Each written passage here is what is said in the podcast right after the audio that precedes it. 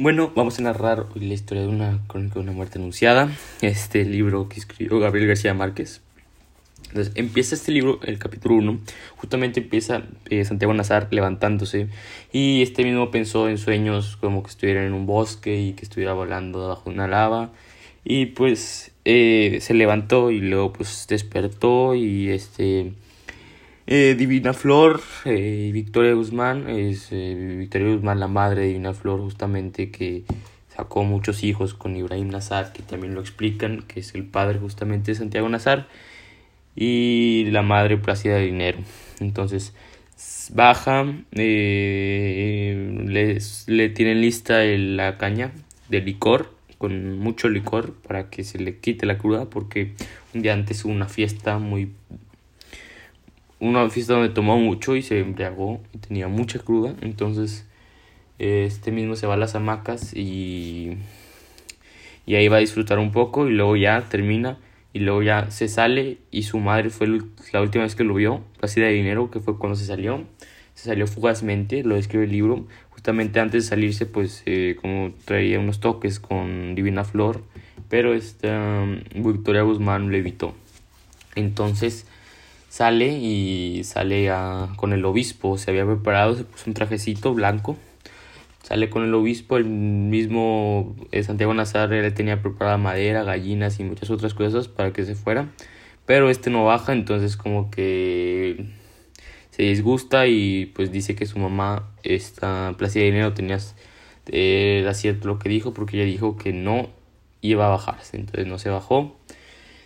Eh, y luego no se baja y entonces ya se, pone triste y luego ya después Santiago Nazar ya va ya es cuando dice que eh, introduce a Pedro Vicario y Pablo Vicario que son los que le iban a matar porque se dieron cuenta eh, que se acostó con su hermana, que era Ángela Vicario y que no era virgen.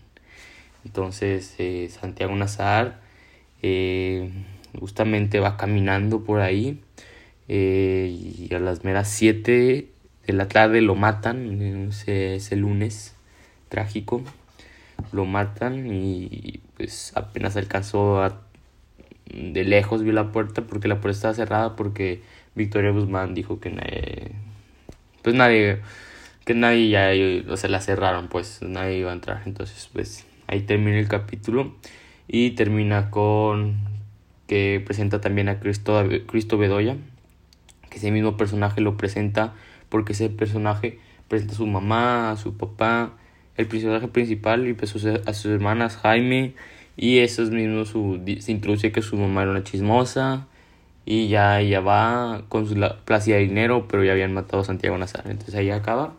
Entonces ya empezamos con el segundo capítulo, que el segundo capítulo introduce más a, Cristo Bedoya, un ingeniero de trenes de 30 años de edad que llegó justamente hace seis meses. Ese mismo ingeniero pues eh, se enamoró eh, de primera vista, digamos, de Ángela Vicario, que era de una familia muy humilde, con una casa modesta. Esa misma casa tenía una terraza en la fachada que ocupaba macetas y patio trasero donde tenía gallinas sueltas y un cadero de cerdos al fondo y árboles frutales. Entonces, pues, eh, en, esa misma, en esa misma noche, entonces, pues, se enamoró de ella y entonces, pues, dijo que él la iba, se iba a casar con ella justamente cuando estaba tomando algo y luego ya eh, hizo una, donde el momento más exacto donde fue donde convenció a los padres es cuando hizo una rifa y él compró todos los boletos para convencer a Ángela Vicario, pero no estaba convenciéndola, sino estaba convenciendo a sus padres. Entonces ya después eh, nadie conocía muy bien a este Vallardo San Román porque todos sabían que sabía usar código Morsa y sabía nadar muy bien, pero más de ahí eh, pues era cuando lo conoció el personaje, el narrador dijo que era una persona tímida porque su madre le enviaba cartas cuando estaba en la escuela y porque todos estaban muy sorprendidos. Entonces ya avanza un poco y ya llega la eh, llega Ángela eh, la pura vicario que le dice que pues que no lo conocen muy bien y para que lo conozcan él mismo les presenta a sus padres llegan tres meses antes dos meses antes. Justamente llega un general que se llamaba el general eh, Petronio San Román, que fue un general de guerra, y su mamá, que era una,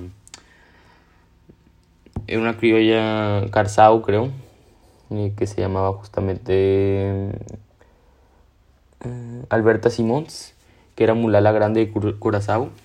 Y pues llegan sus padres y sus dos hermanas mayores, entonces ya como que lo conocen muy bien y ya lo empiezan a conocer y ya empiezan a tener todo preparado para la bola. Justamente en el primer capítulo estos mismos dicen que prepararon, que fueron como 40 pavos, 11 cerdos, 2000 botellas y 205 cajas de licores, entonces era mucho. Entonces ya empiezan a preparar la boda y justamente eh, eh, en la boda ya eh, empieza, ellas, ellos querían que fuera cuando llegara el obispo, pero Ángela Vicario no quería. Entonces ya se, pues la boda, porque pues el, el obispo en sí decía que pues cortaba gallinas y las dejaba en el plante, entonces pues entonces no le importaba justamente. Entonces empieza la boda, empieza, empieza siendo que este eh, Román no, quiere, no llega temprano, entonces no llega temprano y Ángela Vicaria no, no puede estar ahí parada, entonces esa es la primera insatisfacción. Pero ya después ya llega y ya se realiza la boda. Y este los invitados honor terminan a las 6, pero Bayero San Román dijo, no, pues... Eh, no, pues la boda que siga. Eh, se estimó que costó alrededor de 18 mil.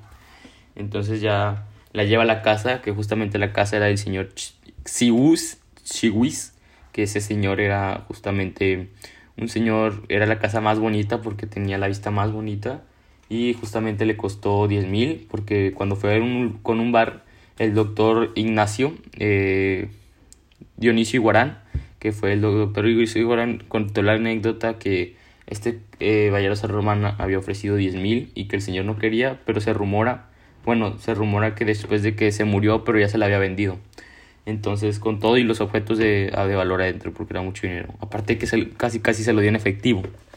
Entonces, mmm, ya después empieza la boda y ya la lleva a su casa y pues y aquí cuenta que pues Luis Enrique, Santiago y Cristo Bedoya y otros se fueron a la casa de Mariana Alejandrina Cervantes.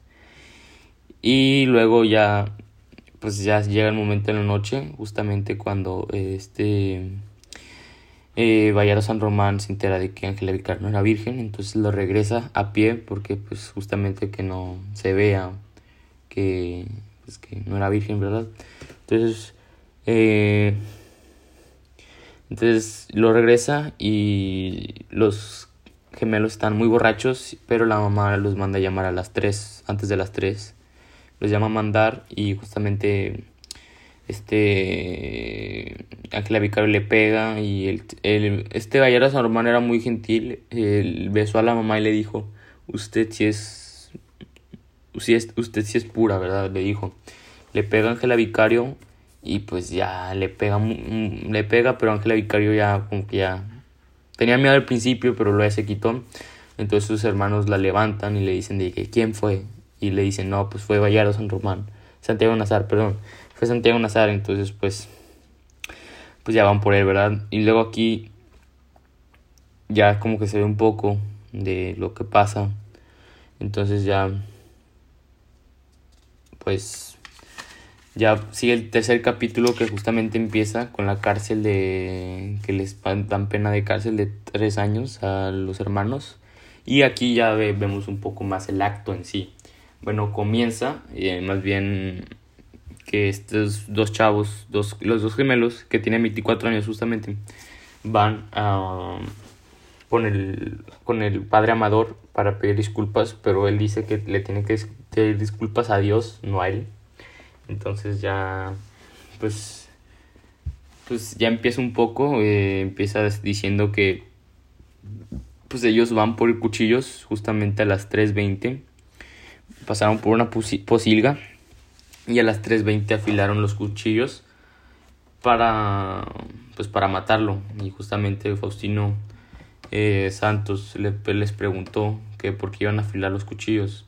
Y ellos dijeron que le iban a matar. Faustino Santos creyó que estaban borrachos pero no, no, no o sea pensaba esas dos cosas que estaban borrachos o que estaban bien. Pero luego ya pues ya los vio. Entonces pues ya ahí todo el mundo empezó a saber que ya le iban a matar. Casi casi todos ya sabían, medio pueblo, casi todo el pueblo, entonces